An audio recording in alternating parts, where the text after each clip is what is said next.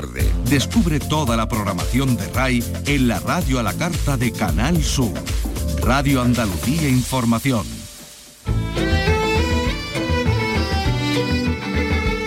Andalucía es cultura. Con Antonio Catón. Radio Andalucía Información. Buenas tardes, los Goya se van a celebrar en Granada en el año 25. Anuncio que ha sorprendido al propio alcalde de Granada en un acto oficial. Vicky Román, buenas tardes. Buenas tardes. Así ha anunciado Francisco Cuenca el notición para Granada y de nuevo para Andalucía tras las galas que han acogido Sevilla y Málaga. El alcalde destacaba la relevancia internacional de la capital.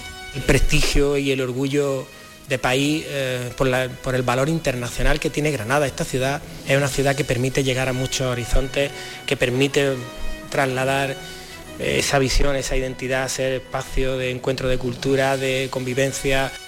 Por cierto, hablando de cine, hoy se presenta el documental sobre el compositor malagueño Lember Ruiz, el autor de la música del nodo y de 36 bandas sonoras. Ay, al revuelo de tu falda, qué fresquito es el verano. En el día de la clausura del Congreso Internacional de la Lengua Española, ¿a quién tendremos con nosotros? Carlos López, buenas tardes. Buenas tardes, pues se clausura esta tarde con la presencia de la ministra portavoz del Gobierno, Jorge Dressler, que escuchamos, protagonizará el concierto de clausura y en unos minutos el escritor venezolano Juan Carlos Chirinos nos atenderá desde la tacita de plata para darnos su visión sobre la literatura español, el exilio o la política cultural. A pocos kilómetros de Cádiz, en Jerez, las hijas de Lola Flores han presentado hoy el Museo de su Madre, que abre mañana. El acto ha tenido lugar en la bodega González Vías. Juan Carlos Rodríguez. El viernes de Dolores, santo de la Faraón, ha sido el día elegido para la inauguración del museo. Será al mediodía, en un acto privado donde estará toda la familia Flores, amigos, ayuntamiento y medios de comunicación. Patas de cola, ropa, fotos familiares, premios, todo estará en el museo que irá cambiando. Lolita Flores. Mi madre es una mujer que sigue estando viva y por lo tanto el museo no se va a quedar parado, sino que el museo va a ir poniendo y quitando cosas para que todo el mundo pueda venir. La apertura al público será mañana a las 5 de la tarde. El precio de la entrada normal va a ser de 10 euros. Icónica Fest se convierte, se convierte en el tercer evento con mayor impacto económico para Sevilla. Solo lo supera la Feria de Abril y la Semana Santa. Eso dice la Cámara de Comercio Hispalense, que ha dejado más de 50 millones de euros. Y en Córdoba se ha presentado la reforma de la entrada sur del Alcázar de los Reyes Cristianos, una puerta barroca por un lado y almohade por el otro. Bueno, comenzamos con la realización de Miguel Alba y la producción de Ray Angosto. Andalucía es cultura. Con Antonio Catoni.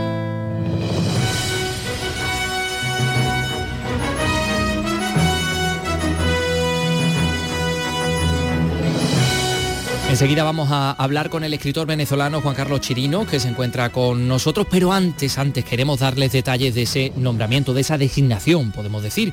La gala de los Goya, de los premios del cine español, que volverá a Andalucía por quinta vez en el año 2025. El año que viene será en Valladolid y el 2025 en Granada, que va a coger esta entrega en el Palacio de Congresos. Encarna Maldonado, cuéntanos. Los premios Goya se han entregado hasta ahora dos veces en Sevilla y otras dos en Málaga y la Academia del Cine se veía ya en la obligación de salir de Andalucía. Por eso en 2024 la gala tendrá lugar en Valladolid, pero será solo un paréntesis para regresar de nuevo a una ciudad andaluza, a Granada en este caso. El presidente de la Academia, Fernando Méndez Leite, ha comunicado hoy al alcalde de Granada la elección de esta ciudad. Francisco Cuenca ha destacado el potencial granadino para acoger un evento de esta magnitud y proyección. La capacidad de gestión de Granada, el tener un palacio de congresos con una sala por encima de, los, de las 2.000 plazas, que por cierto tiene ya una dotación presupuestaria para ampliar su capacidad, el que el, el gran auditorio del Palacio de Congresos está en el centro de la ciudad, eso es imbatible, que además hemos planteado que la alfombra roja que esté discurriendo prácticamente por el centro de la ciudad, que tenemos una de las mejores plantas hoteleras de este país. La gala tendrá lugar en el Palacio de Congresos, que para esa fecha habrá sumado 2.000 plazas más y es solo una de las muchas fortalezas que presenta una ciudad que también imprime marca internacional, dice el alcalde. El prestigio y el orgullo de país eh, por, la, por, el valor internacional que tiene Granada. Esta ciudad es una ciudad que permite llegar a muchos horizontes, que permite trasladar esa visión, esa identidad, ser espacio de encuentro de cultura, de convivencia. Granada se había postulado para esta gala en una carta que el alcalde remitía a la academia en la que apelaba a estas fortalezas, pero también al vínculo de la ciudad con el cine y a figuras visionarias como José Valdelomar. Pues enhorabuena Granada y enhorabuena Cádiz. Congreso Internacional de la Lengua Española vive hoy su última jornada con una lectura popular de Javier María, con sesiones plenarias sobre lenguas y diversidad, el habla viva y creativa de Cádiz, entre otras, ¿no? Hay varias. El Palacio de Congreso va a acoger la gala de clausura que a partir de las seis y media de la tarde se va a desarrollar, que va además a contar con la presencia de la ministra portavoz y de Política Territorial, Isabel Rodríguez, el alcalde de Cádiz, José María González y Santiago Muñoz, el director de la Real Academia Española, además del director del Instituto Cervantes, Luis García Montero y Carmen Pastor, que es la secretaria general del Congreso, todos van a participar en esta sesión, ¿no? Final. Carlos. Exactamente, todos participa- participarán en esta se- sesión final y después, esta noche a las 9, habrá un concierto de clausura con artistas que actuarán en todas las lenguas oficiales españolas, entre ellos, bueno, Mayuca, Mishima o por supuesto Jorge Drexler. Y también hoy vamos a charlar con uno de los protagonistas de este congreso, en concreto con el escritor venezolano afincado en Madrid, Juan Carlos Chirinos, que nos atiende desde la tacita de plata. Ya lo tenemos al teléfono, señor Chirinos, ¿qué tal? Muy buenas tardes. Hola, buenas tardes, ¿cómo están ustedes? ¿Cómo la pasan? Encantados de, de tenerle, de escucharle, además es en ese eh, español tan bello que es el de Venezuela. Termina este congreso, ¿qué conclusiones se pueden sacar o qué conclusiones saca usted de este encuentro? que el Congreso llegó vivo y se va más vivo todavía, eh, y más entusiasta y más lleno de palabras. más lleno de palabras. Desde su vida en Madrid, ¿cómo analiza la política cultural de, de su país, de Venezuela?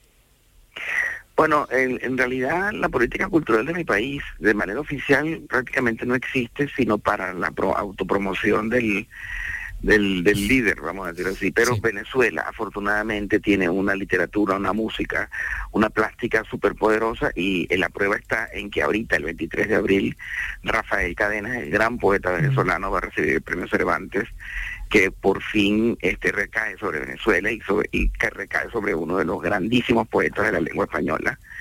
Es una es un evento maravilloso que no que el gobierno no reseña, pero eso no importa porque la poesía de Rafael Cadenas ya es la poesía de todos.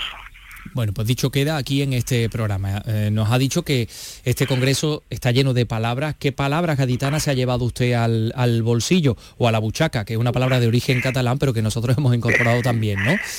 Hay una que me gusta mucho que es eh, pero una expresión que es aliquindo, alinquindo. ¿Cómo es? Aliquindoy. Aliquindoy. Eso me encanta. Y la otra que es maravillosa es Guachinay. Ah, Guachinay, sí, sí. Bueno, Guachinay. es maravillosa, porque además me recuerdan algunas palabras que vienen del inglés que se usan en Venezuela. Por ejemplo, hay una palabra en Venezuela que es guachimán. Eh, El guachimán viene del inglés watchman, que significa eh, la persona que cuida de, de noche en un lugar. no, el hombre que watchman, el, El hombre vigilante, que, ¿no? Vigilante el nocturno. vigilante, el vigilante de toda la vida, pero en Venezuela se llama guachimán. El, Y es como guachinay. El, el guachimán. Bueno, eh, claro, ahí ha dado usted, señor Chirinos, también un poco en la tecla de lo que hemos venido hablando con otros autores americanos. Hemos tenido gente de, de Perú, ha estado con nosotros Benavides, ayer estaba... em, Gran, gran escritor Benavides. eh, extraordinario. Bueno, eh, eh, han pasado por aquí mucha gente y, y todos al final hemos venido a caer en la cuenta de la, del mestizaje y particularmente con el inglés, ¿no? Y hacia dónde vamos y hacia dónde ese español del país con más hispanohablantes que en los Estados Unidos, eh, pues al final, mm, ¿qué, qué, qué mezcla va a resultar o qué va a Sí, salir cómo de puede ahí? influir, ¿no? En el resto de... ¿Qué cree usted? eh, ¿Hacia dónde va el español en este Sí. sentido? Yo, yo creo que en, Estados Unidos, eh, en Estados Unidos se está eh, gestando, pero quizá para dentro de 100, 200 años, dos lenguas que son como hijas del inglés y del español, como si fueran la- la- las herederas. La- en la costa, en la costa oeste de Estados Unidos está el chicano, que es la, el- la- la- digamos que esa mezcla de inglés y español mexicano, y en la costa este está el, el, el- ¿cómo se llama el otro, el otro lengua? La, la, ah, se me olvidó, la, que, la mezcla que es con Puerto Rico, con Cuba, Eh, Claro, con con, con- todo el, el- el Eh, español del el Spanglish. El Spanglish, el Spanglish, exacto. Y esos dos, esas dos, eh, digamos, esas dos fronteras que están, porque son como una frontera, pueden convertirse en una lengua, pero ya sabemos que hasta que una lengua no tenga su propia gramática, la lengua no existe. Entonces eh, tiene que conformarse, por eso digo que dentro de 100 o 200 años puede ser que exista una, una tercera lengua, una tercera o cuarta lengua que esté en medio camino entre donde se habla inglés y donde se habla español. ¿Y qué condiciones se tienen que dar para que eso sea así? Mm, digamos que para que la, gente tome conciencia y diga, pues vamos a hacer una gramática porque esto ya no se parece nada a lo que hablan en Canarias o, en Santander las que se dieron en Roma cuando cayó el Imperio Romano, por ejemplo, que empezaron a nacer las lenguas romances porque ya no había quien controlara. O sea, cuestiones políticas. Pero bueno, quién sabe lo, quién sabe lo que va a pasar. Cuando el imperio deje de, ser imperio, ¿no? Cuando el imperio... Es capaz que terminamos hablando chino, también puede ser. puede ser, al final acabaremos siendo, siendo todos chinos. Eh, ¿ha, ¿ha, llorado usted en este, en este congreso? ¿Por qué? ¿Qué poder, ¿Qué poder tiene la palabra? Chico, tengo, tengo, se lo dije esta mañana a unos amigos míos que eh, la dictadura de, Chávez y de Maduro me ha convertido en un llorón, porque cuando empiezo a hablar de ciertos temas que afectan directamente a mi país y a mi familia y a mi mamá, pues chicos, se me rompe el corazón y lloro. Por ejemplo, ya estoy a punto de llorar otra vez, me vas a llorar. no, no. no es nuestra intención. No, es nuestra intención ni muchísimo menos. Pero sí, pero sí es cierto que, bueno, que, el, que también es muy emocionante, entre otras cosas, poder encontrarnos todavía con gente, con los españoles de los dos hemisferios, como decía la Constitución de 1812, y poder descubrir que pertenecemos al, al mismo mundo, ¿no? Además yo quiero decirles una cosa que ya lo he dicho varias veces, esta ciudad Cádiz es muy propicia para un congreso de esta naturaleza, porque esta es la ciudad de llegada y de, y de salida, de final del precursor de la independencia de América, que es Francisco de Miranda. Francisco de Miranda llegó a Cádiz en 1771 con 21 años y, terminó en 1816 aquí preso por los españoles, eh, por revolucionario y murió en la Carraca, murió de frío. En San Fernando. Y, es, el único hispanoamericano cuyo nombre está inscrito en el Arco de Triunfo de París y era íntimo de Catalina de Rusia, fue amigo de Napoleón, de Washington, ¿sabes? Conoció a todo el mundo y, era un revolucionario, claro. Al final Cádiz, Cádiz y Caracas, por ejemplo, están más cerca de los que creemos, ¿no? Bueno, a ver, yo estoy aquí en Cádiz y hay muchos lugares que se me parecen a La Guaira, que es el puerto de Caracas, y muchas callecitas que son como calles andinas de donde yo soy, porque tanto Cádiz como Salamanca, como La Laguna, son ciudades que son como familia nuestra, de donde nosotros nacimos. Eh, quiero plantearle, señor Chirino, algo que también eh, planteamos a, otros entrevistados aquí, ¿no? Sobre todo, particularmente con la existencia en España de distintas lenguas mm, oficiales y cooficiales, ¿no? ¿Qué podemos hacer para eh, intentar eh, entender que una lengua es un instrumento, bueno, instrumento, evidentemente un instrumento de comunicación, por supuesto, pero que es una riqueza y no una herramienta con determinados fines políticos? Yo diría que ustedes deberían hacer lo que hacen los holandeses y los belgas. Deberían hablar todos los idiomas. Como uno habla con un belga, con un holandés o con un sueco y hablan todos los idiomas del mundo.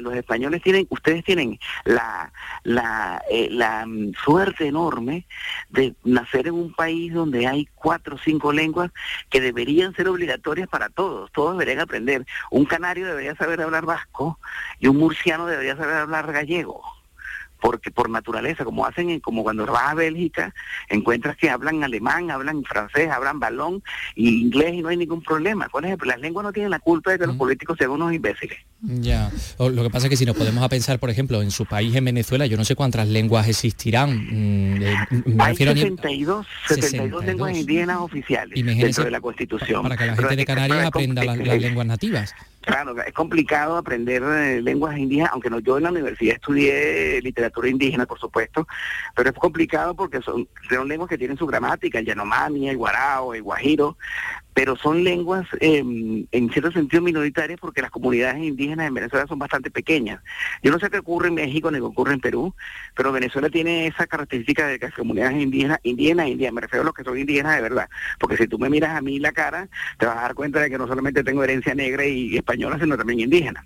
Yo me refiero a los indígenas que viven tal cual como indígenas, pues, y eh, claro, son pequeños pero sin embargo son lenguas oficiales reconocidas y cualquier indígena tiene derecho a ser a ser tratado legalmente como desde su propia lengua.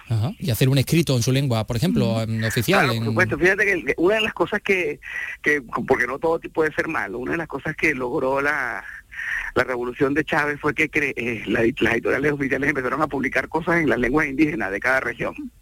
Bien, poesía, narrativa, que, de, que, cosas que, insisto, no quiere decir que estaban olvidados antes, sino que era más pequeño. Y hay influencia de los escritores. Hay un escritor que se llama José Balsa, por ejemplo, que es de la zona de los Guarao, que él utiliza la literatura indígena Guarao que pertenece a su cultura para, para escribir novelas, por ejemplo. Y tenemos aquí, por ejemplo, a ese otro lado del Atlántico, algún préstamo lingüístico de esas lenguas propias de, Venezuela. Claro, tú sabes cuál fue la primera, de Venezuela no exactamente, ¿sabes cuál fue la primera palabra que entró al, castellano cuando llegó Colón? Yo creo que fue canoa, ¿no? La palabra canoa, con lo cual se puede decir que, que América entró en canoa al español. Qué bonito, ¿no? sí, entonces hay un montón de palabras de indígenas de toda América que que nosotros utilizamos, por ejemplo, la palabra, ¿cuál es la palabra que es una palabra de los Andes que ustedes utilizan? Que ahorita no recuerdo, pero hay muchas. Mm. Hay muchas. Recuerdo la de canoa porque lo de canoa es muy significativo, es muy simbólico, ¿no? Nosotros aquí decimos a las patatas, aquí en Andalucía, en Andalucía en Canarias llamamos papas, que es como, como le llaman allí. Sí, sí, sí. pero por ejemplo, es muy divertido cuando uno llega a vivir aquí a España, hay un montón de palabras que son distintas. Por ejemplo, la sandía, como ustedes llaman, en Venezuela se llama patilla. Patilla. Y el plátano, y el plátano se llama cambur pero porque el plátano, cuando uno dice plátano, se está refiriendo al plátano macho, mm. al plátano que se cocina. Claro, claro, que eso es como la nieve para los esquimales, ¿no? Que hay 20.000. Claro, entonces hay la historia de un amigo mío canario que llegó inmigrante a Venezuela, se estaba muriendo de hambre y fue a una frutería y pidió un plátano, y le dieron un plátano macho y bueno, estuvo tres días con diarrea. Eh, ah, que eso es un poquito delicado. ¿no? que, se había comido, que había comido un plato de un cambur. En, mal estado. Ah, bien, bien, bien. Ha, mencionado usted La, la, la, edición en, en lengua nativa. ¿Cómo está la edición en, en español en el mundo? ¿Habría, cómo, la, ¿Viven las editoriales o hay multinacionales por ahí? Bueno, eh, yo creo que los editores en general siempre hacen lo que hacen todos los, vendedores. Tú entras a una zapatería y le preguntas al, dueño de la zapatería cómo le va y dice, ah, bueno, regular. Mm. Todo, siempre les va mal, a los empresarios siempre les va mal. Pero en el caso de los editores también hay que creerles un poquito porque el mundo editorial no es lo mismo que la lengua ni lo mismo que la literatura, son otros, son es una, es una cosa empresarial. Y entonces las empresas pueden ir mal, por supuesto, puedes quebrar. El mundo editorial es un mundo muy volátil, creo yo. Y este y, y como ha cambiado tanto el acceso a la literatura, a la lectura, eh, ha puesto costa arriba. Pero yo tengo la impresión de que los lectores de verdad, que siempre son un número más o menos constante, están prefiriendo leer en papel. Se están cansando de leer en, tablets y cosas de esas. Como una, vuelta al, origen, ¿no? Es que eh, pasa un poco como con la edición en música, que estamos volviendo a los vinilos. Claro, claro. Yo me acuerdo que una vez entrevistaron a, a Charlie García, el músico argentino, cuando estaba, cuando empezaron a ponerse de moda los, los discos compactos, los CDs. Eh, Jaime Bailey lo entrevistó, el Jaime Bailey que acaba de publicar una novela sobre Vargas Llosa y García Márquez. Lo entrevistó y, y, Charlie, peruano, y Charlie García le dijo, eso es mentira, los CDs se rayan, se rayan, es mentira, no, no son eternos, se rayan como todo. Bueno, pues ha sido un rato estupendo el que hemos hecho con Juan Carlos Chirinos, hablando de la lengua, del español, de Cádiz, del Congreso, del, del Guarao y de... Súper divertido, ¿eh? Sí, la verdad que... hasta, he llorado. Eh, efectivamente, sí, sí, sí, sí. Juan Carlos Chirino, muchísimas gracias por estar con nosotros. Muchísimas gracias a ustedes. Un, abrazo, enorme. Un abrazote. 3 y 18. De lunes a viernes a las 4 de la tarde tienes una cita con el flamenco. Los conciertos y festivales, los recitales, los homenajes, las citas imprescindibles de este arte genuino de nuestra tierra. La mejor selección de nuestra fonoteca. Portal Flamenco. De lunes a viernes desde las 4 de la tarde con Manuel Curao. Radio Andalucía Información. Andalucía es cultura. Con Antonio Catoni. No hace falta que te diga que me muero por tener algo contigo. Y es que no te has dado cuenta de lo mucho que me cuesta ser tu amiga.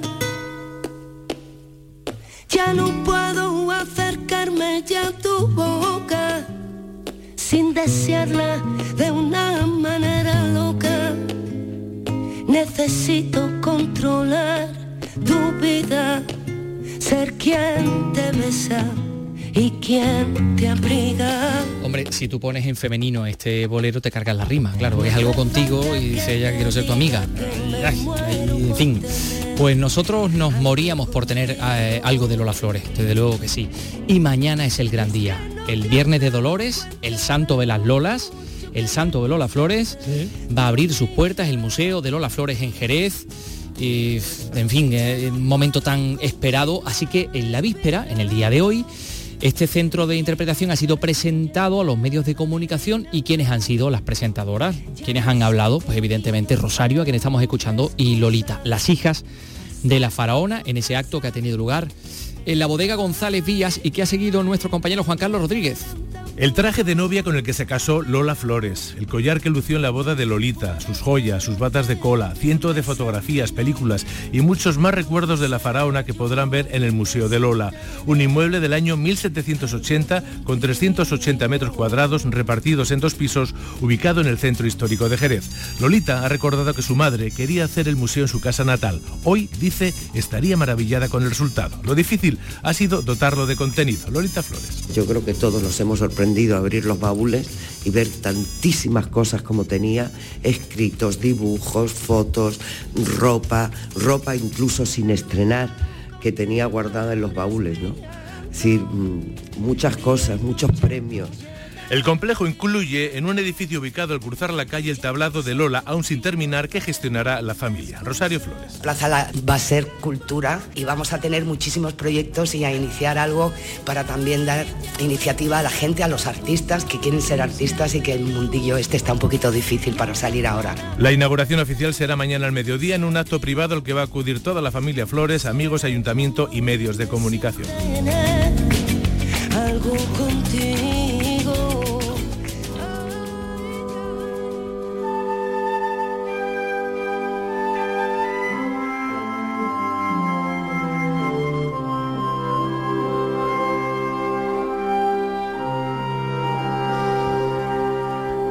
El Centro Mirador del Carmen de Estepona, inaugurado esta misma mañana, ofrece ya, desde ya, entre otras ofertas culturales, un recorrido por artistas españoles de la colección Thyssen.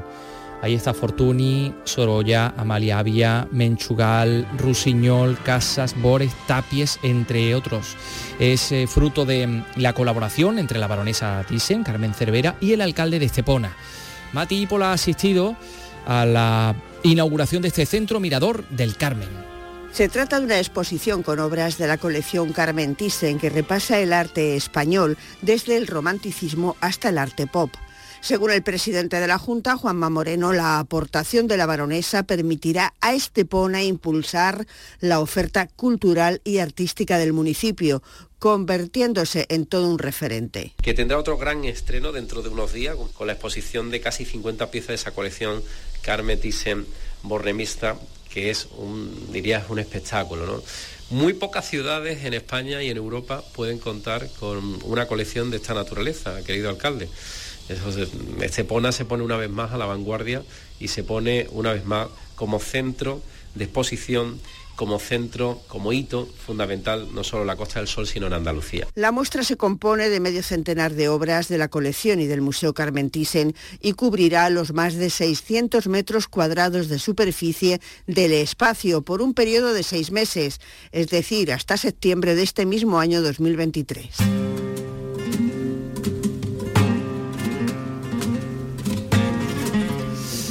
Pues se ha presentado y se ha inaugurado este centro mirador del Carmen con la presencia del presidente de la Junta. También se ha presentado la Noche Blanca del Flamenco que se va a desarrollar en Córdoba del 17 al 18 de junio. Del sábado al domingo. Y ya sabemos que van a consistir en 13 conciertos. Configuran esta edición número 14 de, de la Noche Blanca del Flamenco. Conciertos que se han previsto en distintos enclaves de la capital para evitar aglomeraciones. Miguel Vallecillo, cuéntanos. Abrirá la noche Farruquito en las tendillas a las diez y media y cerrará el grupo La Plazuela a las 5 de la mañana en los jardines del Alcázar.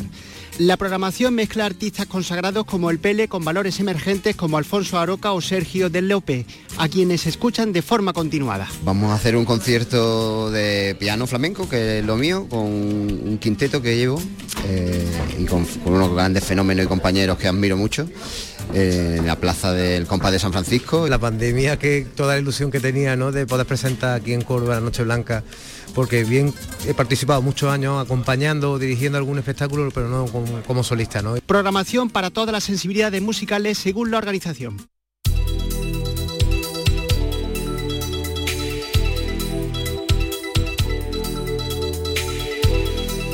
Carlos, apúntate del sábado 17 al ¿Sí? 18 de junio. ¿eh? Vale, me lo estoy apuntando, venga. A ver, ahí está la Noche Blanca del Flamenco en, en Córdoba.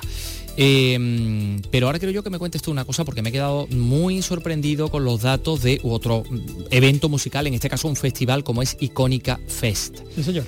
Vamos a ver, me han dicho que se convierte en el tercer evento con mayor impacto económico para Sevilla, solo superado por la Feria de Abril y la Semana Santa. Son datos que ha hecho públicos hoy la Cámara de Comercio de Sevilla y que apuntan a que este festival, conocido como Festival Boutique, ya saben ustedes, un festival así como de muy, en fin, de una Sí, forma más o menos se limitado, hace, donde el artista por- está cerca del, del público, ¿no? Claro, se hace en un espacio patrimonial, como en la Plaza de España, la- la- en un sitio cerrado con muchísimos servicios.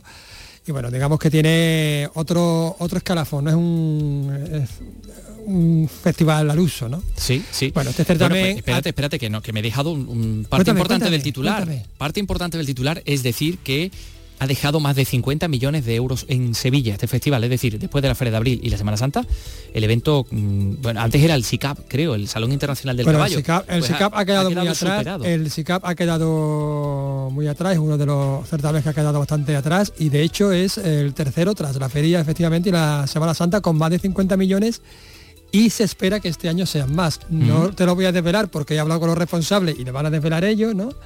Pero bueno, van a ser, se prevé que, que este año deje incluso más, más dinero, entre otras cosas, porque el año pasado han sido 17 conciertos y este año, el 23, serán 25 conciertos.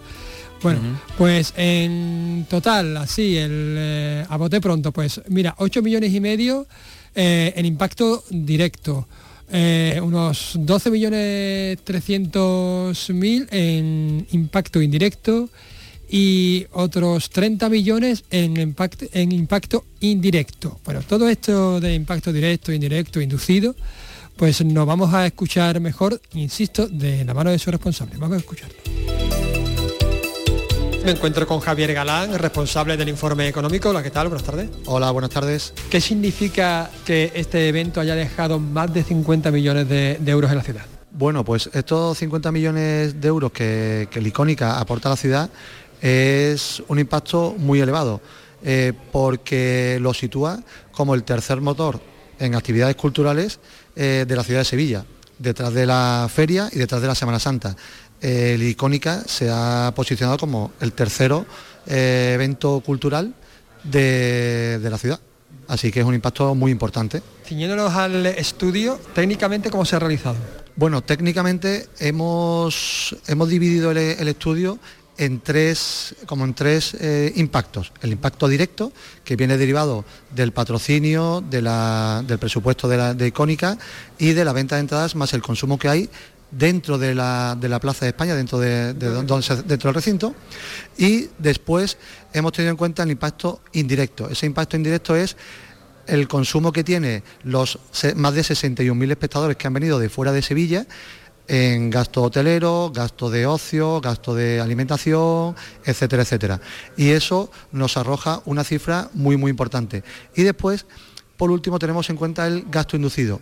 Y el gasto inducido es aquel gasto que viene derivado de la contratación directa e indirecta que realizan los diferentes proveedores, pueden ser también hoteles, pueden ser eh, eh, establecimientos de hostelería, actividades de ocio, incluso propias, los propios proveedores de la icónica, que son los que llevan el montaje, mantenimiento, contratación de personal, etcétera. Todas esas empresas amplían pues el empleo y eso provoca que haya un como una bomba expansiva que incremente la- lo que es el impacto directo e indirecto. Y en total, sumando esas tres variables, el año pasado, con datos reales, se, se obtuvieron 50 millones de euros. ¿Y las previsiones para este año? Pues las previsiones para este 2023 son mucho mejores. Estamos hablando de un impacto total de 70 millones, lo que consolida a la icónica como el tercer motor dentro de la industria eh, de los eventos eh, culturales en Sevilla. Como repito, después de la Feria de Sevilla y de la Semana Santa está el icónica. Es llamativo, ¿no? Bueno, eh, la industria cultural eh, cada vez está cogiendo más peso en Sevilla, se están haciendo muchos tipos de eventos, pero claro, el Icónica se ha convertido un poco como en, esa, en ese festival que más llama la atención de todos. ¿Por qué? Porque atrae, eh, va a atraer este año a unas 150.000 personas, 55.000 de Sevilla y estamos hablando de atraer casi 90.000 personas de fuera de Sevilla, tanto de, de otros puntos de España como de otros países, lo cual es un impacto muy importante. ¿Es el eh, modelo del futuro? Bueno, eso más bien serían los promotores musicales los que pueden decir eso, pero desde luego la acogida que está teniendo en estos años festivales tipo eh, boutique que hace el Icónica, pues parece ser que es una buena tendencia. Pero sobre todo eso, Javier Esteban, el director de- del festival, seguro que te lo puede decir mucho mejor que yo. Pues ya que me ha dado el paso, vamos a preguntarle a Javier. Muchísimas gracias. Muchas gracias a vosotros. Bueno, pues vamos a hablar ya con Javier eh, Esteban. ¿Qué tal, Javier? Pues muy bien, muy contento. Bueno, pues eso. ¿Qué significa esto? ¿El modelo del Festival Boutique es el modelo del futuro? Bueno, yo creo que sí, que viendo lo que, lo que se está planteando a nivel nacional y europeo, creo que es el modelo de- del futuro porque todo, no solo la música, eh, va por la línea de la experiencia y creo que en los, festivales boutique lo que precisamente lo que prima es eso, es vivir una experiencia diferente. Y dentro de todos los festivales boutique yo tiro para el mío, eh, porque además creo que que tenemos una gran joya de hacerlo desde la Plaza España y de darle a la gente la oportunidad de, de disfrutar de la Plaza España de una manera diferente, creo que, que es una experiencia total. De hecho, es ya uno de los motores económicos de la ciudad. Bueno, sí, la verdad es que nosotros iniciamos este, este informe del impacto económico que nos propuso la Cámara de Comercio y la verdad que los números nos, ha- nos han sorprendido gratamente, como lleva siendo el festival desde que, hemos empezado, que la verdad que por todos los, números que van saliendo a nosotros nos sorprenden porque eran cosas que teníamos en, la mente cuando iniciamos esto, pero es verdad que está llegando todo muy, muy rápido y que hoy, como comentaba Javier Galán, que, que nos coloquemos detrás de, de la Semana Santa y de la feria como el tercer evento eh, por impacto económico, pues bueno, eh, nosotros estamos que, que no cabemos en nosotros. eh, entonces, bueno, eh, no- nos da mucha fuerza también para seguir trabajando duro y, y que cada, cada edición irnos superando para, para aportar lo que podamos en nuestro granito de arena a la ciudad y sobre todo que la ciudad se sienta orgullosa de un festival que está creado para ella. ¿no? ¿Esperabais esta respuesta del público? Bueno, el año pasado los números, vino mucha gente, casi un 60% de, de público de fuera de la provincia de Sevilla, mucha gente de Andalucía en general, pero también mucha gente de Madrid, casi 20.000 personas, 20.000 personas también de- desde Barcelona y después, bueno, gente de, de fuera de España, que también había casi 7.000. Eh, pero sí es verdad que este año también en esa línea hemos, hemos trabajado mucho el cartel para, para buscar que el sevillano también eh, acuda más, que ya el año pasado acudió bastante, pero eh, hemos mirado mucho el cartel y es verdad que este año los porcentajes es- están más, ah, más equiparados y que hay mucho público sevillano interesado en, el cartel que tenemos. Y bueno, al final, por un lado o por otro, eh, lo que pensamos en, es, como siempre digo, en hacer un festival en el que Sevilla se sienta reflejada y los sevillanos se sientan reflejados y vengan a disfrutar, como decía antes, de la Plaza España de una manera única económica. Ofrece puestos de trabajo, además, una amplísima gama, pues desde la hostelería a los técnicos, a artistas. Sí, el año pasado eh, contamos por encima de las 650 personas diarias eh, directamente. Hoy daba el dato desde ADECO que solo con ellos tenemos más de 200 personas contratados y, ellos llevan una parte concreta. Eh, pero bueno, luego hay que sumarle todos los trabajos, todos los, los puestos indirectos, pues nosotros contabilizamos lo que llega allí. Luego, si le metes el multiplicador de, de toda la gente que trabaja en un almacén o en algún sitio para, para Icónica, pues se suma mucho más y al final no dejan de ser datos que, que lo que nos da mucha energía para, para seguir trabajando y, y- y apoyando esa, esa parte que sin duda es algo muy importante. ¿no? A ver, hablemos del futuro. Se prevé que este año se supere, se supere incluso por encima de los 60. Sí, los números que nos han planteado desde la Cámara de Comercio marcan una cifra superior a, los 69, casi 70 millones de euros, eh, y bueno, están basadas un poco en, la ampliación también del cartel, que nos vamos este año a 25 conciertos de 17 que teníamos el año pasado, y sin duda, bueno, pues todo lo que, como te decía, todo lo que sea sumar eh, es, muy positivo, y, gracias también a, todas las empresas privadas y todos los patrocinadores que, hacen que este festival sea posible, porque que, eh, como decía antes, es imposible una inversión de casi 8 millones de euros que vamos a tener este año, hacerlo eh, desde, la empresa privada eh, y sin, la ayuda de, los patrocinadores. Bueno, pues Javier Esteban, muchísimas gracias, enhorabuena por estos datos, a seguir trabajando por esta línea y nos vemos en el concierto de Kraftwerk. Venga, allí nos vemos seguro. Gracias.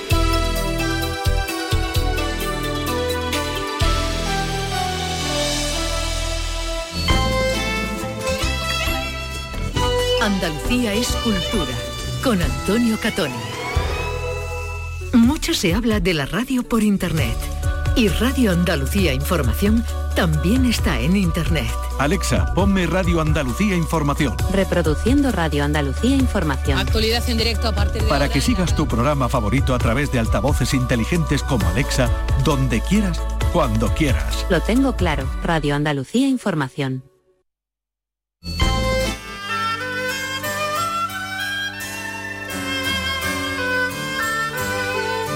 Andalucía es cultura, con Antonio Catoni.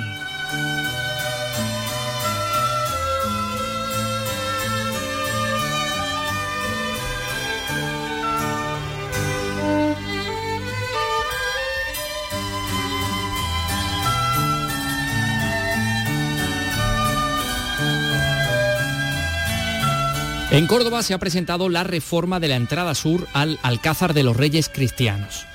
Estamos hablando de una puerta barroca que en su parte interior es de estilo almohade. Estamos hablando en realidad de una puerta, mm, bueno, pues muy antigua que sufrió una serie de modificaciones a lo largo de la historia. Los trabajos arqueológicos de, investigación, de recuperación han correspondido a, mm, Alberto León, de Arqueología de la Universidad de Córdoba, que lleva trabajando desde hace 20 años. Es el resultado, esta, esta actuación de una larga investigación. Eh, es tremendo. Eh, se lo va a contar con todos los datos Miguel Vallecillo. Los arqueólogos eh, tenían la sospecha a través de grabados de la posible existencia de una puerta barroca en la fachada sur del Alcázar de los Reyes Cristianos en Córdoba. Diversas investigaciones han llevado a descubrir la portada que ha quedado a la luz y que supone un choque arquitectónico. La entrada al edificio será por la nueva puerta barroca y la parte interior de la misma será almohade. Hay satisfacción en el equipo de gobierno de Córdoba. El alcalde José María Bellido asegura que es un elemento enriquecedor del monumento. Así lo ha dicho. Ese trabajo serio de investigación arqueológico en la restauración nos ha llevado a sumar al ya inmenso legado patrimonial que atesora el Caza de los Reyes Cristianos un nuevo elemento. Y ese nuevo elemento es esta portada almohade. Todos conocíamos la portada barroca y hoy sabemos que esa portada barroca antes fue una portada almohade y hoy ya no solo lo sabemos y tenemos ese conocimiento, sino que además lo podemos disfrutar. Podemos disfrutarlo con una magnífica solución arqueológica, arquitectónica, que es que cada vano de la puerta obedezca a uno de los dos estilos arquitectónicos. La entrada eh, la fachada exterior es la barroca, la fachada interior es la almohade. Y yo creo que eso es una novedad que es interesantísima desde el punto de vista científico y que también aporta mucho a nuestro valor patrimonial e incluso al interés turístico y cultural que va a despertar este edificio. Una puerta que en aproximadamente un mes será la principal del edificio. La que se usa actualmente, la fachada norte, quedará para entrada del personal del monumento. Turistas y visitantes en general entrarán por la nueva puerta barroca del Alcázar de los Reyes Cristianos de Córdoba. Carmen Chacón es la arquitecta responsable de este proyecto que lo ha presentado esta mañana. Señora Chacón, buenas tardes. Buenas tardes, Antonio. Bueno, eh, estamos hablando, como ha dicho el, alcalde de Córdoba, de una mm, puerta, de un elemento, por tanto, material, pero que se convierte en una especie de metáfora de la historia de Córdoba y de la historia de Andalucía, ¿no? Pues la verdad es que, es que sí, que nosotros, como ha dicho antes el compañero vuestro que ha hablado, Llevamos investigando en este edificio pues desde el año 2002 o, o 2003 aproximadamente, con lo cual estamos hablando de 20 años. Tanto Alberto León desde la universidad como mi compañero Juan Murillo han llevado una tarea arqueológica muy extensa y a lo largo de durante muchísimos años, como podéis ver, que nos han llevado justamente a poder datar y a poder eh, ver que efectivamente este edificio es mucho más antiguo de lo que, no, de lo que nosotros teníamos previ- previamente en nuestro conocimiento, con lo cual evidentemente ha sido una aportación tanto a Córdoba como al resto de Andalucía. Bueno, si miramos e intentamos describir esta puerta por la parte de afuera, es una, una puerta, pues eso, eh, barroca con un frontón eh, redondo partido por un por un balcón, eh, con dos columnas a, lo- a los lados. Este era la- el aspecto que conocía todo el mundo desde fuera. ¿Cómo era la puerta por, por dentro? Vamos a ver, eh, esta portada eh, que se le añade en época barroca viene, digamos, a ocupar el mismo sitio que antiguamente esta- eh, ocupaba la puerta almohade. Nosotros sabíamos que esta portada existía en el edificio. Lo que no lográbamos era localizar porque no encontrábamos los vestigios que nos dijeran dónde se hallaba. Y en eso siempre somos muy cuidadosos. Cuando nosotros no encontramos algo, aunque los estudios, aunque los análisis de los documentos no lo dicen, tenemos que encontrar evidencias para nosotros poder eh, lanzar un- una, digamos, una te- teoría que efectivamente sea mm, digamos, creíble y a su vez podamos sacarla a la luz. Entonces, eh, nosotros lo que eh, nos encontramos cuando llegamos al, al Alcázar y se estuvo excavando dentro del patio de mujeres, que es el recinto al que da acceso este, este, este esta puerta, esta doble cara de un mismo acceso, nos encontrábamos únicamente esta portada barroca. Esta portada, como usted ha descrito muy bien, con sus dos columnas, su balcón encima, que correspondía a unas construcciones muy posteriores a la fundación de este, este alcázar. ¿vale? Entonces, cuando nosotros cometimos el proyecto, nos encontramos restos de bóvedas, restos de elementos de aquellas construcciones que fueron demolidas a mitad del siglo XX y que no teníamos todavía evidencia de la existencia en este lugar eh, concreto de esa portada. La portada barroca era un elemento que desde el principio se iba a mantener y cuando hemos ido eliminando aquellos eh, añadidos que se habían ido generando a lo largo del tiempo, es cuando hemos podido encontrar los vestigios de lo que era la portada almohade. Hemos encontrado lo que es el límite del alfiz que rodeaba al arco, hemos encontrado parte del cimacio, hemos encontrado el, el sentido de la fábrica de sillares almohadillados que se habían descubierto en la lectura paramental de tanto de la cara norte como de la cara sur de esta fachada y ya le hemos encontrado el sentido. Ya teníamos las medidas a raíz de encontrar las dimensiones de estos dos elementos y se ha podido reconstruir, digamos, eh, sin mimetizar y sin y buscar la reproducción totalmente con el despiece de dovelas y demás, pero sí que permitiera al que lo visita tener una imagen de cómo podía ser esa portada. Eso unido a que la portada barroca no podía desaparecer.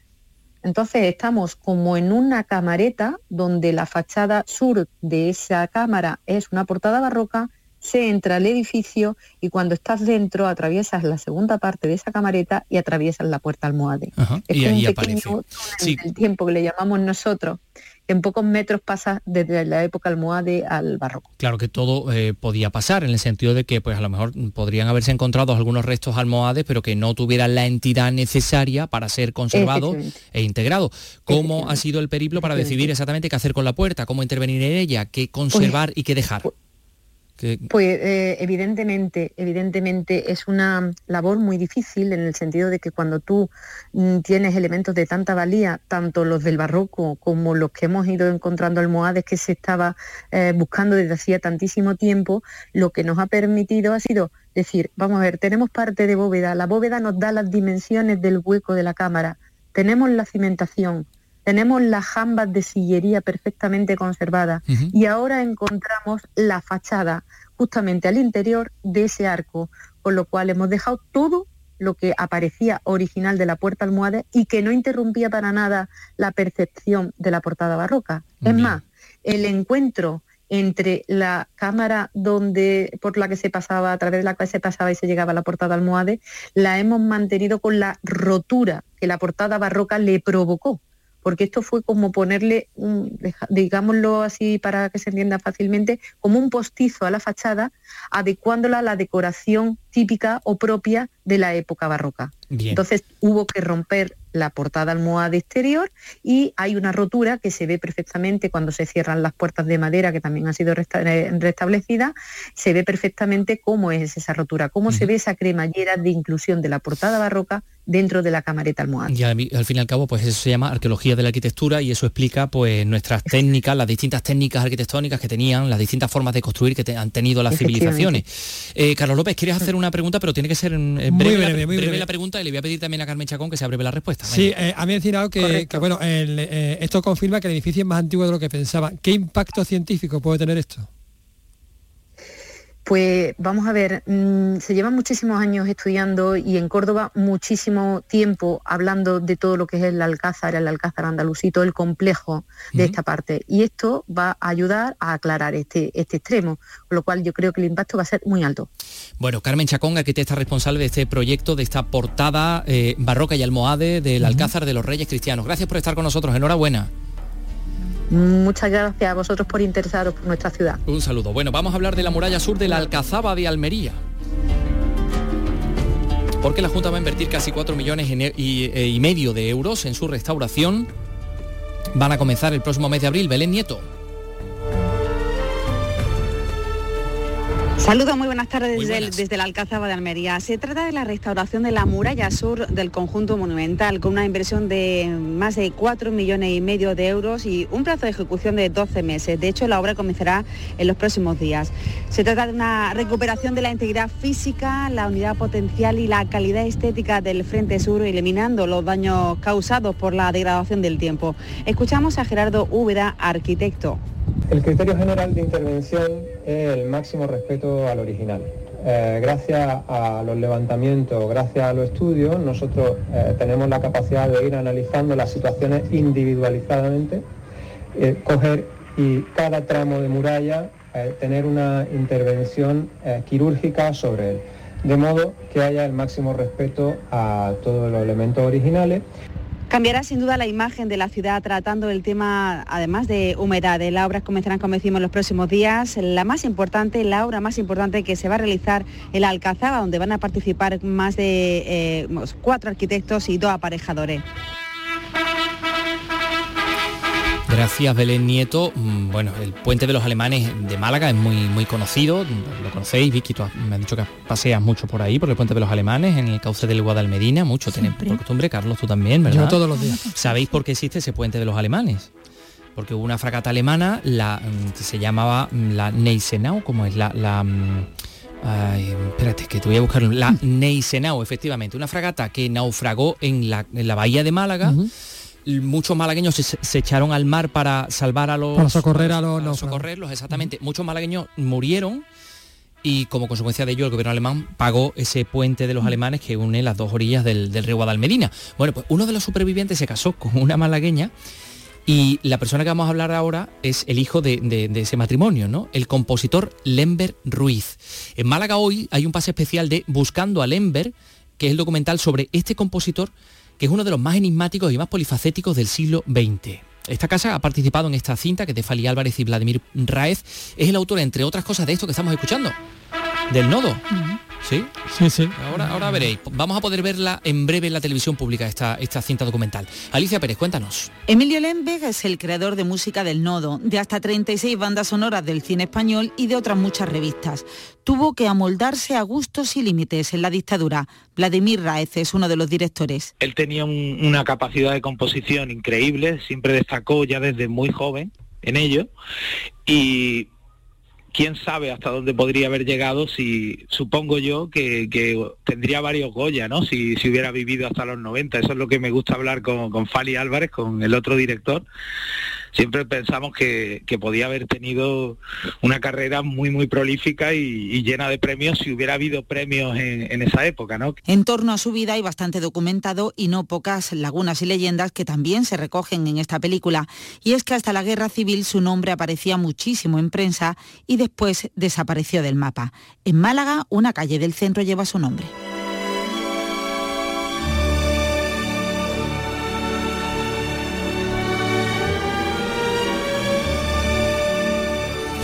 Pues sí, pues sí. Está aquí Paco Gómez Ayas. Yo pensaba que había venido por llamadores, pero en realidad ha venido a anunciarnos una buena nueva. Esta noche hay un peliculón en Canal Sur. Sí, vuelve el cine clásico, lo hace con una comedia de los años 30 ambientada en el mundo del, del, teatro, ¿no? Y con un reparto femenino de lujo. Una historia de mujeres que comparten sus sueños de alcanzar el éxito en la escena todas ellas auténticas damas del teatro. Don't go away.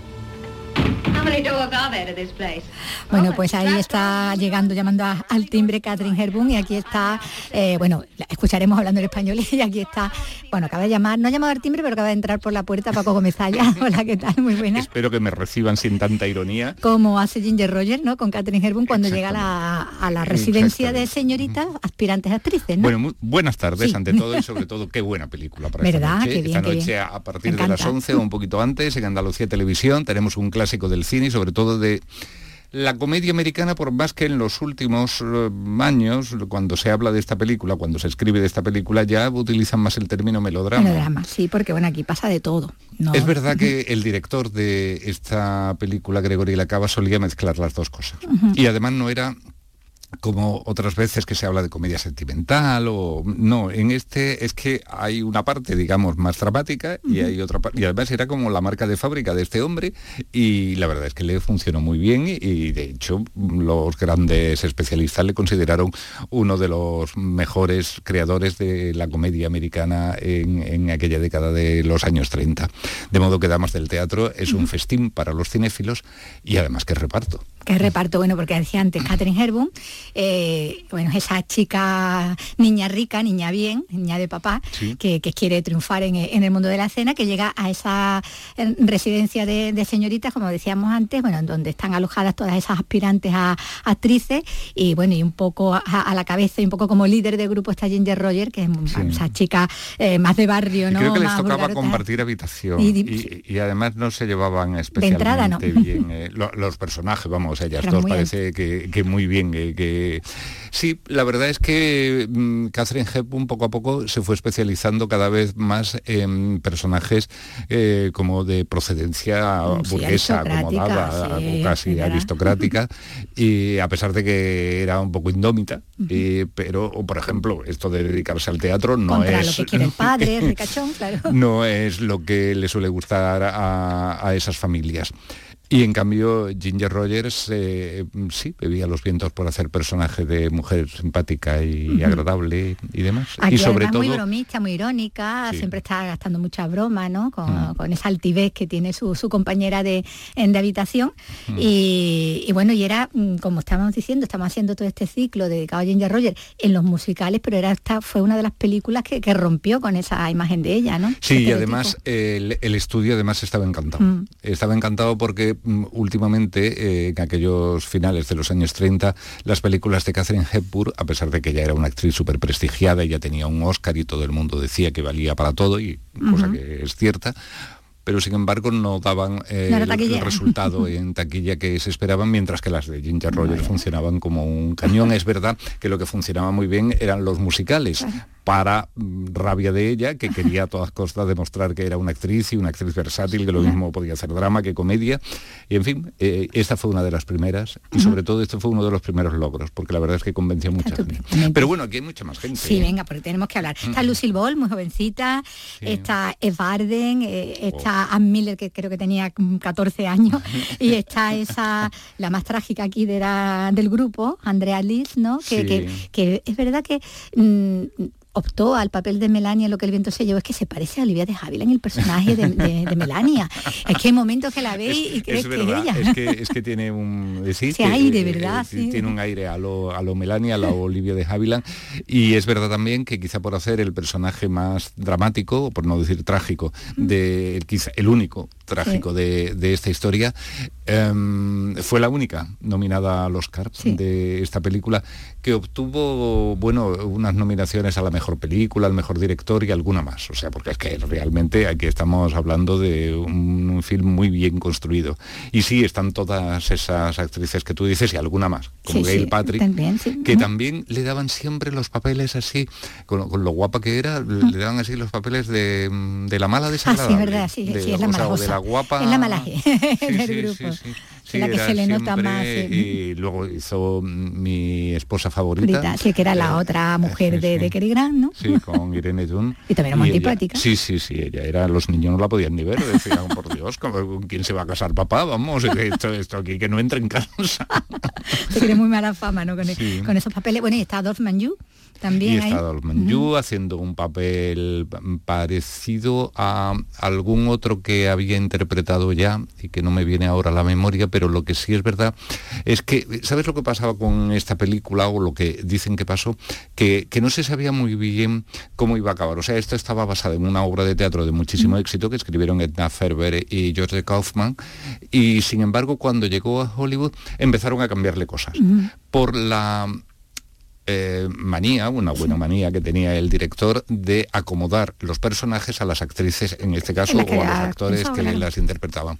Y en el caso de Manju no se sabía verdaderamente si al final iba a producir la obra, si no, con, cuál de las actrices se quedaría, cuál iba a ser su, su cometido verdaderamente final, lo cual pues eh, quizás hace que esté un poquito menos embarado que en otras películas. Y, que por lo visto había cobrado más que ninguna.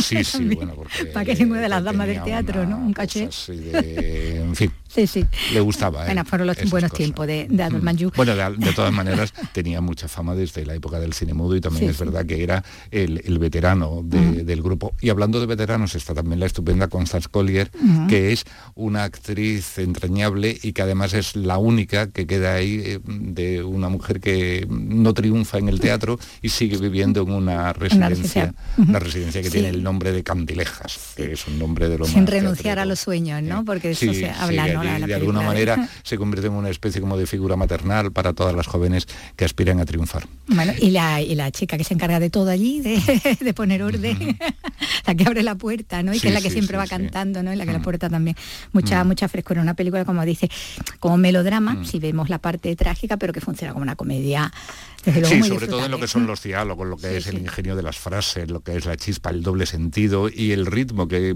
y, la manera en que están de interpretar recuerdan un poco a, una comedia o, un mucho, mucho más que a un melodrama, pero es verdad que luego hay ahí una serie de contenidos que, que, por cierto, tampoco son tan insólitos. Es decir, que, lo que pasa es que no vamos a desvelar lo que ocurre, pasa. pero hay cosas que pasan en primera plana, y primera plana tenía casi 10 años la obra de teatro y, la primera versión cinematográfica cuando esta película se rueda, y luego en el apartamento de Billy Wilder, años después, pues pasa a tres cuartas de lo, mismo. Bueno, pero no lo vamos a contar, que mejor que lo vean. la película esta noche. Se lo van a pasar muy bien. Seguro. Hasta la semana que viene, Paco. Hasta la semana que viene.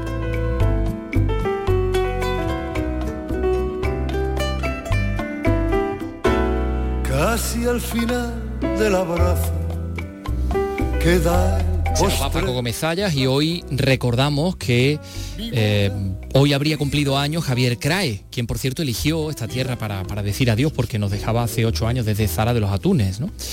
Eh, uno de los mejores cantautores españoles de los últimos 50 años, conocido por su ironía, por, por el humor de sus canciones que comenzó a estudiar ciencias económicas, lo dejó para dedicarse al cine como ayudante de dirección, hizo la mili, conoce el amor de su vida en París, la canadiense Annick, con la que se va a Canadá, allí empieza su carrera como letrista, inspirado por el ejemplo de George Brassens y Leonard Cohen, bueno, en fin, hizo muchas cosas, porque luego a la vuelta, ya sabéis que en España Chicho Sánchez Ferlosio le animó a actuar en locales como la Aurora 3, donde conoció a Sabina y Alberto Pérez, con los que grabó como trío el disco La, Mandrágora en el año 1981. Eh, tomaban el nombre de uno de los locales a donde solían actuar, donde solían actuar estos, eh, aquellos días, ¿no? Eh, también actuó en televisión española en el programa Si yo fuera presidente. De ir por ahí diciendo que la tengo muy pequeña, no está su tamaño en honor a la verdad. fuera de la ley, de la relatividad. Y aunque en rigor no es mejor, por ser mayor o menor, ciertamente es un burdo rumor. De la época, recordamos en su 79 cumpleaños este Un burdo rumor. Mañana regresamos a las 3 de la tarde aquí. Hasta mañana, Carlos López. Hasta mañana. Adiós, Vicky Román. Adiós, amigos. En vez de esconderla como haría el avestruz, tomo mis medidas, hágase la luz. Y aunque en rigor no es mejor, por ser mayor o menor, una encuesta hecho a mi alrededor. Trece interesadas respondieron a esta encuesta, de las cuales una no sabe, no contesta, y en las otras doce, división como veréis, se me puso en contra la mitad, es decir, seis.